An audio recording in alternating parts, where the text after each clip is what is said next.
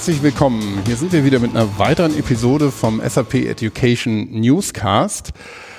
Eine neue Folge in unserer kleinen Sonderreihe wieder von der LearnTech in Karlsruhe 2020. Und ja, mir kommt es manchmal schon so ein kleines bisschen wie ein Familientreffen von SAP-Lern aus dem Bereich Lernen vor.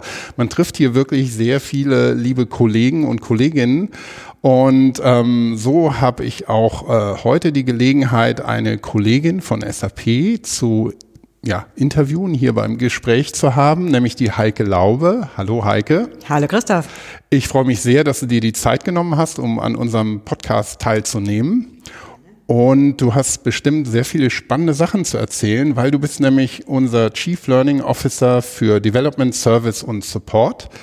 Das bedeutet, dass du dich ja darum kümmern musst, dass sehr, sehr viele Menschen das richtige Wissen am besten auch noch zur richtigen Zeit bekommen und eventuell sogar noch motiviert sind, das auch zu machen. Aber vielleicht stellst du dich einmal kurz vor.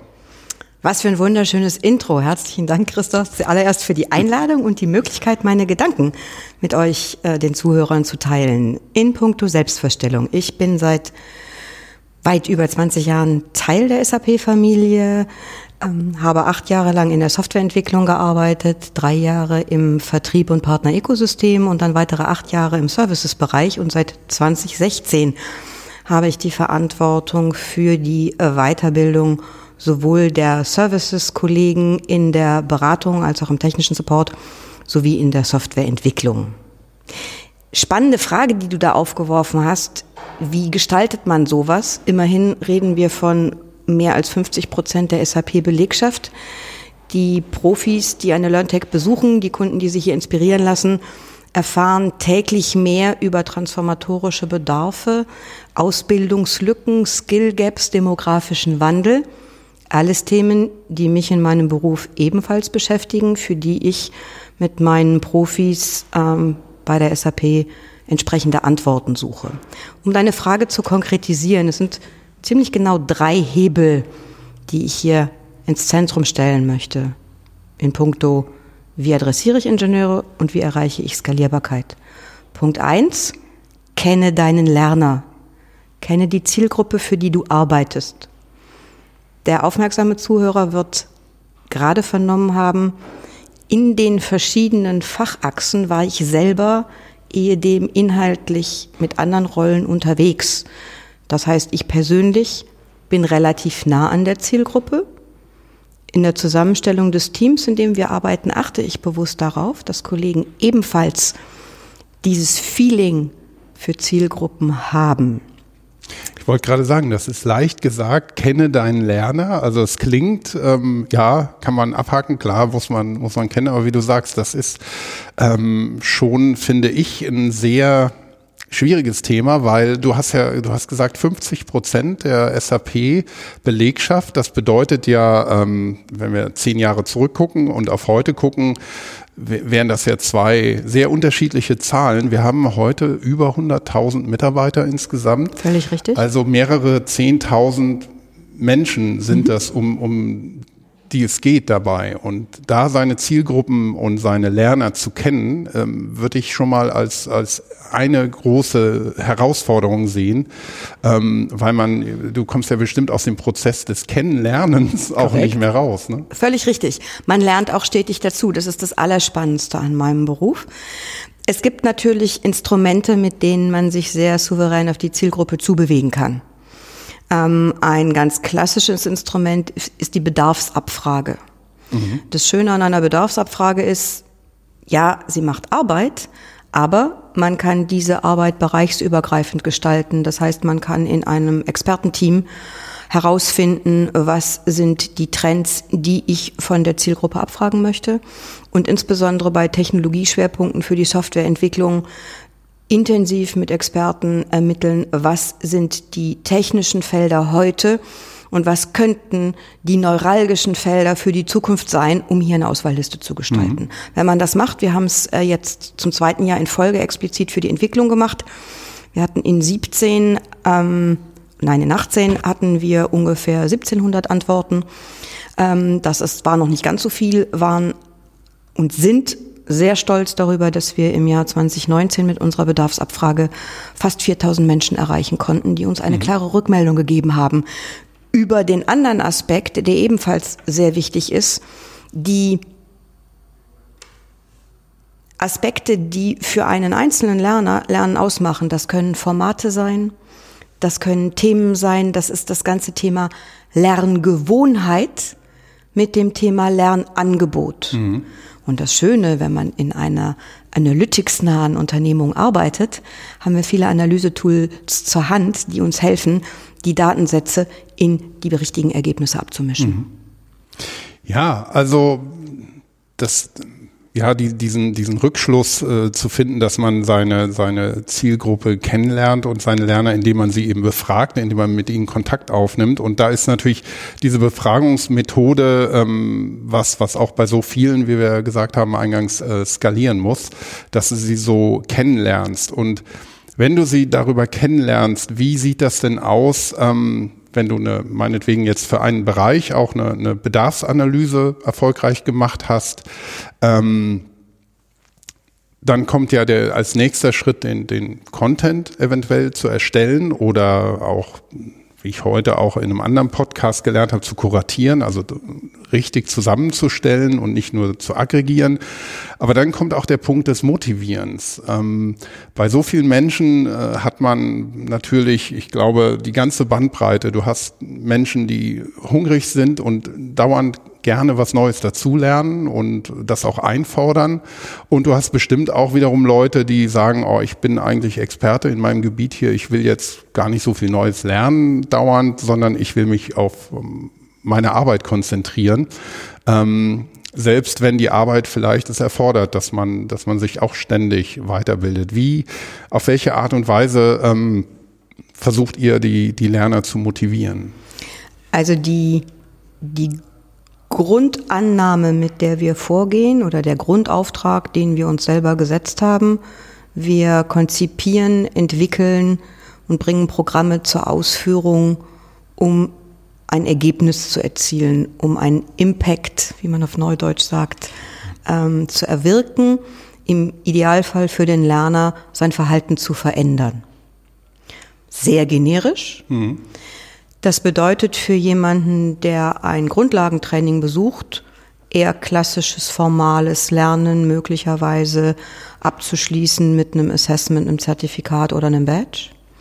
Das bedeutet aber für eine erfahrenere Zielgruppe, wie du sie schon erwähnt hast, möglicherweise ein mehr Peer-to-Peer Community-basierter Ansatz oder sehr advanced auch sowas wie Ex experientielles oder experimentelles Lernen. Mhm. Konkretes Beispiel hierfür wäre zum Beispiel, wie führe ich Profis an neue Technologien heran?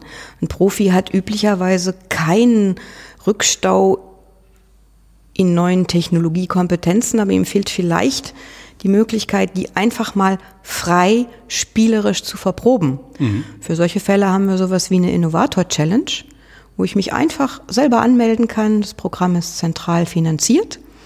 Es, Technologiekosten werden über das zentrale Programm getragen. Ich lerne neue Kollegen kennen, kann mir einen flotten Business Case überlegen und kann diesen freien neuen Fall für mich idealtypisch konzipieren, programmieren und in einem Pilotprototyp einer Jury präsentieren. Mhm. Es ist die Variante, es ist die Facettierung von unterschiedlichen Lernformaten für unterschiedliche Zielgruppen. Die Zeiten von einem linearen Curriculum sind seit vielen Jahren vorbei. Mhm. Ja, dieses One Size Fits for All, denke ich, das weiß man auch aus vielen anderen Beispielen, das äh, funktioniert äh, selten oder gar nicht. Und ähm, das hört sich natürlich dann auch sehr danach an, dass sich die, der, der Aufwand ähm, quasi exponentiell nach oben steigert, wenn man ähm, das erreichen will. Und da muss man dann natürlich auf die Methoden schauen, dass das nicht der Fall ist, also dass man den Aufwand noch handeln kann. Ähm, du hast das Beispiel ähm, Peer Learning und Community, also vernetztes mhm. Lernen genannt. Ähm, kannst du da vielleicht noch ein bisschen ähm, drauf eingehen, mit, mit welchem Ansatz und auch mit, mit welcher Plattform ähm, das bei SAP umgesetzt wird? Das Interessante ist ja, dass wir intern gar nicht mit dedizierten Trainerpools arbeiten, mhm. sondern wir sind sehr stark davon überzeugt, in der heutigen Geschwindigkeit äh, technologischer und businessrelevanter Veränderung, dass sich die Expertise genauso schnell verändern muss. Das heißt, wir arbeiten total gerne mit den Experten direkt aus den Fachbereichen zusammen und helfen dann bei dem Design, bei dem Bauen. Interessanterweise ist aber auch aufgefallen, dass Menschen, wenn sie denn die Gelegenheit zu einer On-Site-Begegnung, ehemals Klassenraumtraining, bekommen, heutzutage spricht man etwas lockerer über Workshop oder Bootcamp, klingt mhm. irgendwie flockiger, moderner, vor allen Dingen jünger. Ist aber äh, auch ein anderes Format oft. Ne? Ist auch oftmals weg von dem rein kathedralischen einer spricht und mhm. alle anderen hören zu, völlig richtig. Also wenn wir ein normales Bootcamp uns heutzutage anschauen, stehen die Menschen danach inhaltlich in Flammen, weil sie etwas verstanden haben, mhm. weil sie neue Möglichkeiten für sich zum ersten Mal sehen konnten und automatisch sagen, wie machen wir weiter. Mhm. Ein gut durchgeführtes Bootcamp führt automatisch dazu, dass die ersten Freiwilligen die Hand heben und quasi von selber den Community-Gedanken stellen und sagen, können wir die E-Mail-Adressen haben, wollen wir in Kontakt bleiben, wie machen wir weiter. Daraus haben wir in einem Transformationskontext der SAP explizit für die Kollegen in der Beratung äh, Learning Journeys als transformatorisches Framework eingeführt. Sensationeller Erfolg ich weiß, die Kollegen von Education arbeiten schon viel länger damit. Mhm. Wir haben es explizit für ausgewählte Personastrukturen eingebaut, angefangen von Pre-Learning über On-Site, um den Community-Charakter zu fördern. Mhm. Und siehe da, das funktioniert. Die Menschen verstehen sich dann als freiwillige Kohorte, also nicht im militärischen Sinne, sondern als freiwillige Lerngruppe ja. und möchten auf diesem Niveau gerne auch in Kontakt bleiben, um ihre Erfahrungen der Themen im Arbeitsalltag, im Falle der Softwareberatung, im Kundenaustausch wieder miteinander neu verknüpfen zu können. Welche Plattform nutzen wir dafür? Das ist ein Mischmodell. Die Kontaktbasis ist unsere Collaboration-Plattform SAP Jam, um den Initialkontakt herzustellen, weil wir auch über Jam das gesamte Transformationsframework digital dokumentiert und im Lernzugriff haben. Mhm. Und dann natürlich die anderen Technologien, sei es äh, Skype, Zoom und der letzte Renner bei uns intern ist auf einmal die Call-Funktion von Microsoft Teams, weil sich da noch ein paar Zusatzfunktionen für uns dargestellt haben, die ähm, das Verteilen von Action-Items im laufenden Gespräch quasi mhm. gleich mit ins Recording übernehmen. Wunderbare ähm, Vorgehensweise. Ja, ja. Da sind ja sehr viele wirklich Kommunikationsplattformen dabei. Also du hast auch Zoom genannt. Für ja. die, die es nicht wissen, das ist auch eine, eine ja, Kommunikationsplattform, wo man über Audio, Video ähm, sich unterhalten kann und nicht nur zu zweit, sondern mit 100 Leuten. Also das skaliert auch ganz gut und wird auch ähm, von Education eingesetzt bei SAP nach äh, externen mhm. um Webinare zu machen. Also ähm, sehr viele starke Plattformen und ich denke mal, das ist natürlich auch dem ähm, der Tatsache Rechnung getragen, dass wir ja bei SAP nicht jetzt alle in Waldorf sitzen, sondern mittlerweile sowieso über die ganze Welt und ähm, auch verschieden gewichtet, auch nach Themen. Also dass es überhaupt nicht selbstverständlich ist, dass man eben mal eine Etage tiefer gehen kann und mit einem Kollegen sprechen, sondern manchmal sitzt der halt äh, 5000 Kilometer entfernt und man muss auch auf die Zeit achten, wann man ihn anspricht oder sie und dann aber eben genau auf solche Plattformen angewiesen ist. Völlig richtig und es ist toll, wenn man in einer Organisation arbeiten darf, die einem reichlich an Technologie zur Verfügung stellt, sodass auch das experimentelle Verproben mhm. von neuen Interaktionsformen immer schon mal ähm, gegeben ist, ohne jetzt sehr aufwendig neue Business Cases und Approval-Prozesse starten ja, zu müssen. Genau, das finde ich gut.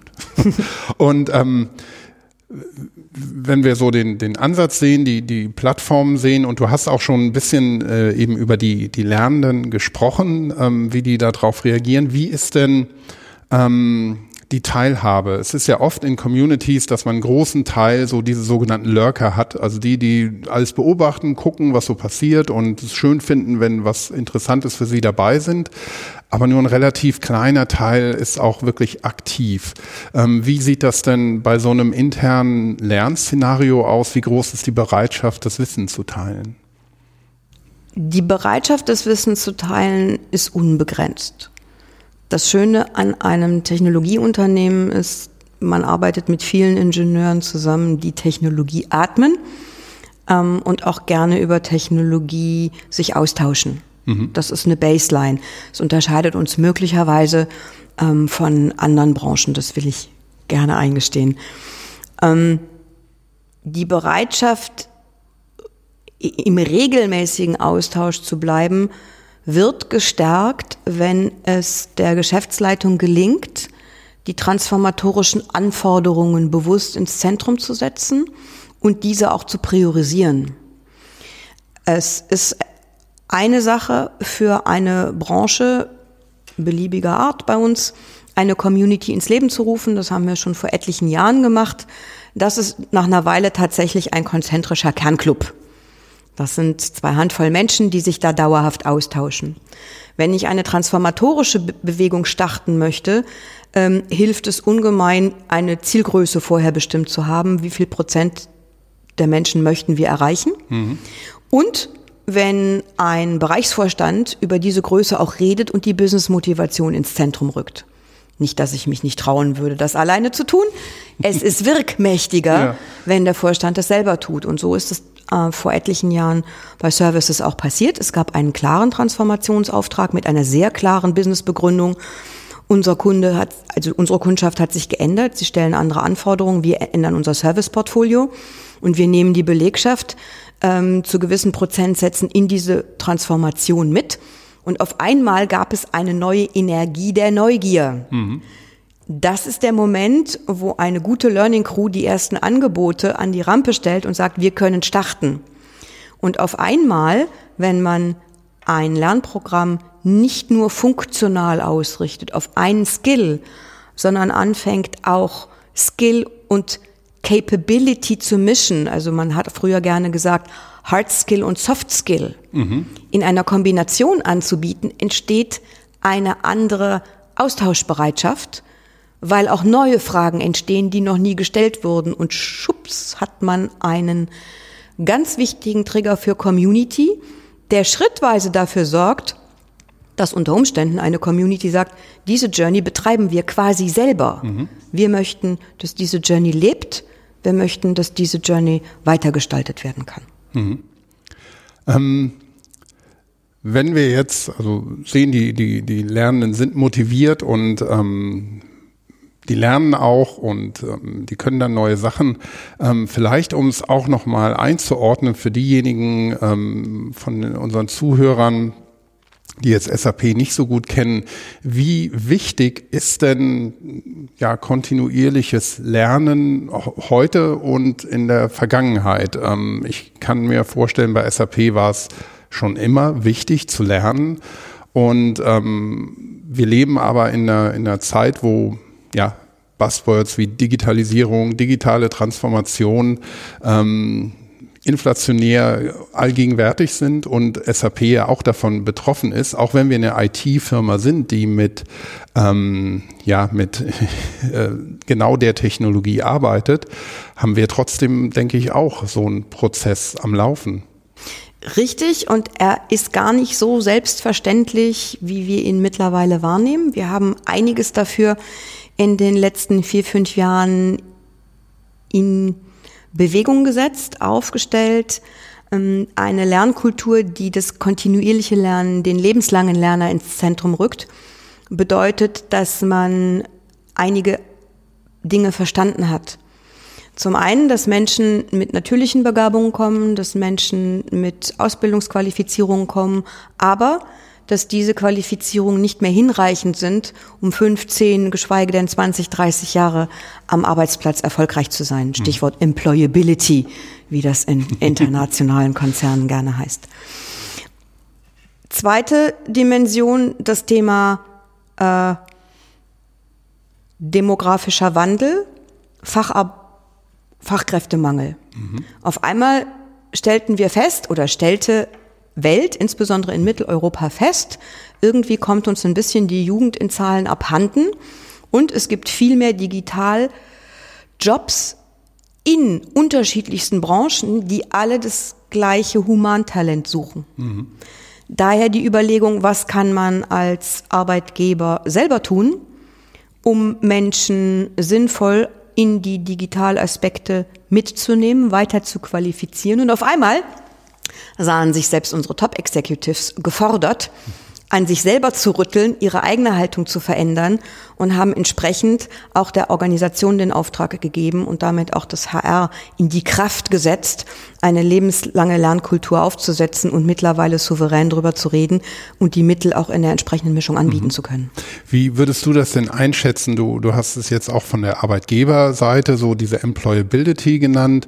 Ähm, wie sieht's denn auf der anderen Seite dann aus? Äh, hast du das Gefühl, die, die, dieses Angebot auch kontinuierlich sich weiterentwickeln, auch im Sinne von lernen zu können, spielt das eine große Rolle für ähm, Bewerber, die gerne bei einem Unternehmen arbeiten möchten? In jedem Fall.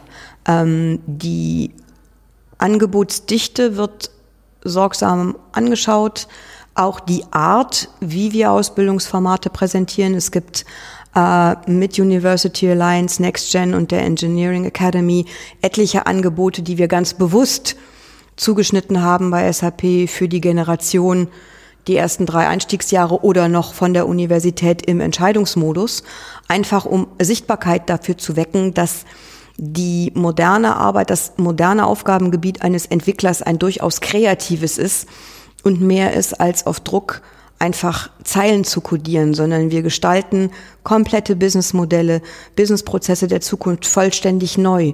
Wir sind äh, sehr intensiv damit beschäftigt, die Themen Nachhaltigkeit, ähm, soziale Ziele zu verfolgen und brauchen Technologieprofis, die damit umgehen können und bereit sind, hier dazu zu lernen. Und das mhm. wird von ganz jungen Menschen mindestens genauso bewusst wahrgenommen wie bereits von der existierenden Belegschaft, ja. Mhm. Wie, wo würdest du denn dann die, die Attraktivität von SAP im Vergleich ähm, zu einem Start-up sehen? Also wir sind jetzt kein Hiring-Podcast von HR. Aber trotzdem, da, das fände ich nochmal interessant, wenn du, wenn, gerade weil du eben so eine große Gruppe von, von ähm, ja, Lernenden hast, um die du dich kümmern musst. Ähm, wie würdest du da auch den, den Vorteil dann sehen von, von auch vielleicht so einer großen Organisation wie SAP es ist? Der Vorteil einer Corporation unserer Größenordnung ist und sich für den Einstieg in ein solches Karrieremodell zu entscheiden, ist, hier ist immer alles möglich.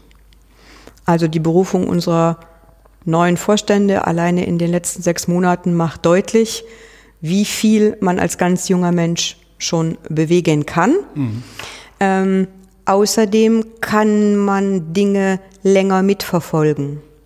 Man kann vielleicht nicht jeden Prozess selber erfinden und komplett ausführen, aber wenn man sich dafür interessiert, wie Software, wir reden ja immerhin über Softwareprodukte und Serviceangebote dazu, wie beides bei einem Kunden zusammenkommt und dort wirkt, mhm.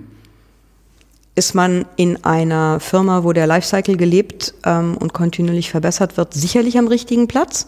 Die Frage ist ein wenig, wo man seine eigene kreative Mitte hat. Wenn man ganz neue Ideen sofort ausprobieren will, ähm, Learn fast, fail often, mhm. ist möglicherweise der Start-up-Ansatz auch nicht falsch, hat aber zur Konsequenz, dass man sehr lange Zeit auf sich alleine gestellt ist, beziehungsweise permanent im energetischen Dauermodus unterwegs ist. In einer Corporation kann man sich sehr früh auf Kollegen verlassen und lernt sehr früh im Team zu arbeiten und im Team nachhaltig Prozesse zu implementieren mhm. und auszuführen.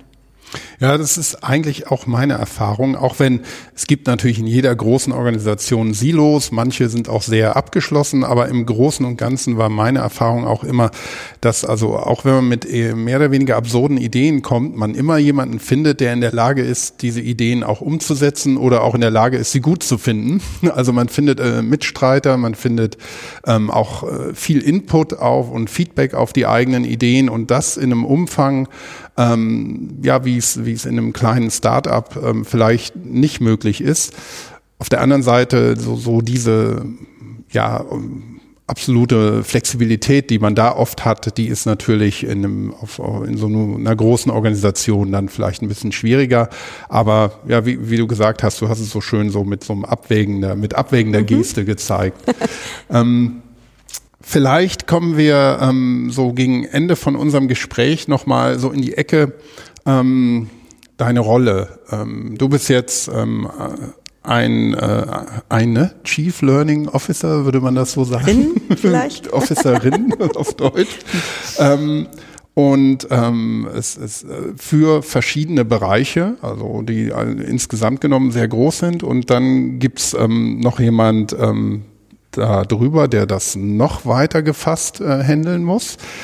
Ähm, und dennoch glaube ich, diese Rolle Chief Learning Officer ähm, gibt es gar nicht in so vielen Unternehmen. Und SAP ist jetzt ein sehr wissensgetriebenes Unternehmen. Und ähm, wie würdest du anderen, die vielleicht diese Rolle übernehmen sollen oder wollen, hättest du ein paar Tipps, wie man so, so mit Do's and Don'ts, worauf muss man achten? Was sind so die, die Kernherausforderungen, die einem da über den Weg laufen? Also das Erste, was mir gerade sofort eingefallen ist, ist das Thema Neugier. Das, was mich grundständig auszeichnet, unabhängig von der Aufgabe, die ich gerade wahrnehme, ist, ich bin unendlich neugierig. Das ist quasi in meiner DNA verankert und hilft in meinem Aufgabenfeld ganz ungemein, weil mir dadurch die Fragen meiner Zielgruppe, aber auch die Fragen meiner Auftraggeber nicht fremd sind. Ich kann mich offen darauf einstellen. Äh, ich finde disruptive äh, Phasen nicht besonders störend. Die sind Teil des Lebens, aber ich kann verstehen, was sie mit Zielgruppen machen und kann entsprechend mit Change-Angeboten darauf eingehen. Das heißt, eine weitere echte Qualifikation eines CLO oder eines Menschen, der sich für das Aufgabengebiet interessiert, ist die Bereitschaft, ähm, in Transformationsetappen zu denken mhm. und den unterschiedlichen Parteien Lernerzielgruppe wie Auftragkleber klar zu machen, dass das ein phasenbasierter Ansatz mhm. ist. In Bezug auf Auftraggeber wäre mir auch noch wichtig, mit welchem Instrumentarium kann man als CLO einigermaßen geradeaus navigieren, wo immer jetzt auf der Landkarte gerade geradeaus sein mhm. mag. Der Schlüssel ist ein Governance-Modell. Ähm, CLOs und die Teams dazu arbeiten nicht im luftleeren Raum und können ohne Budgets nicht existieren. In dem Moment, wo ich bei Programmen den Impact für die Belegschaft ermitteln kann, bin ich am Entscheidungstisch von Businessvertretern gleichwertiger Partner. Ich bin nicht mehr nur Appendix, sondern Teil einer Businesspartnerschaft. Das heißt, ein Governance-Modell bedeutet, klar definierte Executive Stakeholder, die ich iterativ ansprechen darf mit Entscheidungsvorschlägen, die für ihren Businessbereich die jeweilige Guidance geben, die mir Zugang verschaffen zu Businessvertretern ihrer unterschiedlichsten Fachbereiche, so dass wir hier eine Art Lernernetzwerk etablieren können, um auch näher an die Zielgruppe heranzukommen. Und als dritten Unterpunkt ein Expertennetzwerk, ähm, mit dem ich an den Inhalten arbeiten kann. Mhm. Und das Ganze geht dann nur, wenn man die Möglichkeit sieht, passionierte Learning-Profis in seine Unit und zur Partnerschaft zu motivieren. Menschen, die idealerweise so divers sind, wie Lerner divers sind, um hier entsprechend ähm, Lernbedarfe mhm. in Angebote übersetzen zu können. Ja, das sind doch schon mal ein paar gute Startpunkte, womit man anfangen kann. Also ich stelle es mir, wie gesagt, als echt eine herausfordernde Aufgabe vor, ähm, auch ob der vier, schieren Menge der, der Themen und der, der Ansätze und was wir auch in diesem Podcast immer wieder rausgearbeitet haben, gerade beim digitalen Lernen, was sich da tut, also dass man auch ständig ja in einer, in einer Transformation und Weiterentwicklung des Lernens an sich ist und nicht nur der Themen. Vielleicht haben wir zum Schluss noch ähm, eine Frage, die mich auch persönlich interessieren würde, wie lernst du denn? Wenn du jetzt dir ein neues Thema erarbeitest, wie findest du da den Zugang? Also spätestens mit meiner Antwort werden die Zuhörer meine Generation erkennen. Ich lerne erstmal formal. Mhm. Ich recherchiere ein Thema grundständig. Ich greife gerne auch noch zum Printmedium, um einfach den Rahmen abzustecken, um dann punktuell auf digitale Angebote zu wechseln und gerne digital und dann aber auch im Kollegenaustausch weiterzulernen. Mhm. Also eigentlich der klassische Kandidat für Blended Learning, aber die Recherche ist sehr strukturbasiert und kommt doch aus einem anderen Jahrhundert. ja, ich muss zugeben, ich lese auch ganz gerne, aber ich höre auch sehr gerne, deshalb auch diese ganze Podcast-Geschichte, die ähm, ja, die, die auch beim, ähnlich wie beim Lesen eigentlich, äh, einem das Denken ähm, als Prozess ermöglicht. Und deshalb finde ich, ähm, neben ja Dinge lesen, äh, auch ähm, zuhören, wenn Menschen einem was erklären, immer noch sehr, sehr, es klingt auch vielleicht bodenständig, aber es ist, glaube ich, sehr effektiv. Das ist es wohl, ja, genau.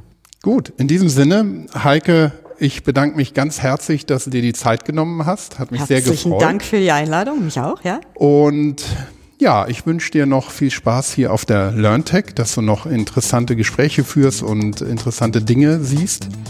Und ähm, ja, würde mich freuen, dich mal irgendwann dann wieder vielleicht zu einem Unterthema in unserem Podcast zu begrüßen. Gerne von mir aus. Tschüss. Tschüss, danke.